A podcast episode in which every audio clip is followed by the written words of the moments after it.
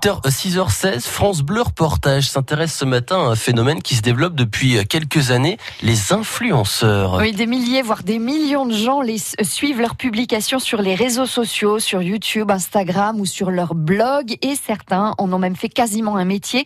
Ces influenceurs sont très sollicités par les marques et les chargés de communication pour promouvoir des produits ou des événements.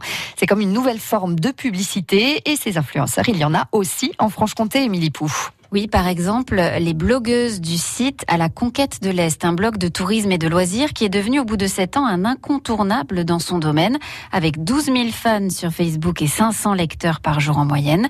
Les Belfortaines, Lucie et Cécile, y écrivent le compte-rendu de leur voyage ou de leur séjour, et elles sont de plus en plus sollicitées, même en dehors de la région. Là, récemment, par exemple, j'ai eu euh, le CRT de Liège, Comité régional du tourisme, alors je sais pas si c'est comme ça en Belgique, mais c'est l'équivalent chez nous, qui nous a contactés en disant, voilà, on aimerait que vous vous veniez découvrir la province de Liège et si ça vous plaît, euh, d'écrire euh, plusieurs articles, faire des posts euh, sur Facebook, tout ça. Ils nous invitent pour faire ça. Généralement, on écrit que quand ça nous plaît. Des séjours tout frais payés donc, mais pas de rémunération ou rarement.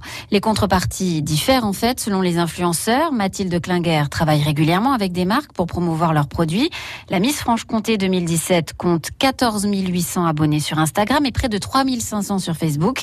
Sa rémunération dépend du produit. Pour une bouteille d'eau, par exemple, bah forcément, ça sera plus euh, une rémunération euh, pécuniaire. Mais après, par exemple, Herbelin, etc., on s'arrange là-dessus. En échange, euh, il m'offre une montre. Enfin, voilà, on essaie de trouver un équilibre et que j'y gagne, mais que la marque aussi. Pour un seul poste, Mathilde Klinger peut ainsi toucher jusqu'à 300 euros, un chiffre qui dépend du nombre d'abonnés de l'influenceur. Les marques et les chargés de communication, en tout cas, raffolent de ces faiseurs de tendance et de leur communauté, à l'image de Nicolas Salin, responsable digital de l'aventure Peugeot Citroën DS. Je considère ces personnes qui ont une activité sur, euh, sur Internet comme de véritables partenaires, au même titre que les médias, euh, papier, radio, euh, télévision. Ils sont, eux, sur un autre canal. Ils peuvent apporter autre chose. Vraiment, c'est, j'ai envie de, de pencher au même titre que les médias classiques, vers ces gens-là. Nicolas Salin qui aimerait faire venir le youtubeur star de Montbéliard, Serrat Mort, qui a près d'un million d'abonnés à sa chaîne YouTube et qui parle justement du musée dans un de ses sketchs. Du coup, il y a quoi à faire à Montbéliard? Euh, À faire, c'est-à-dire à visiter, des trucs à visiter. Est-ce que t'aimes bien les 406 le musée Peugeot tu connais le film Taxi là? Ben, Elle a même 406 que dans Taxi et tout. Puis là, t'es très à 205 GTI. T'aimes bien les 205 GTI, non? Non. Le musée Peugeot, il n'y a que ça.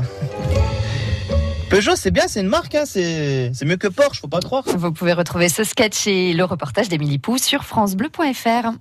Tout France Bleu, quand vous voulez, où vous voulez, comme vous voulez. Sur FranceBleu.fr. Et dans un instant,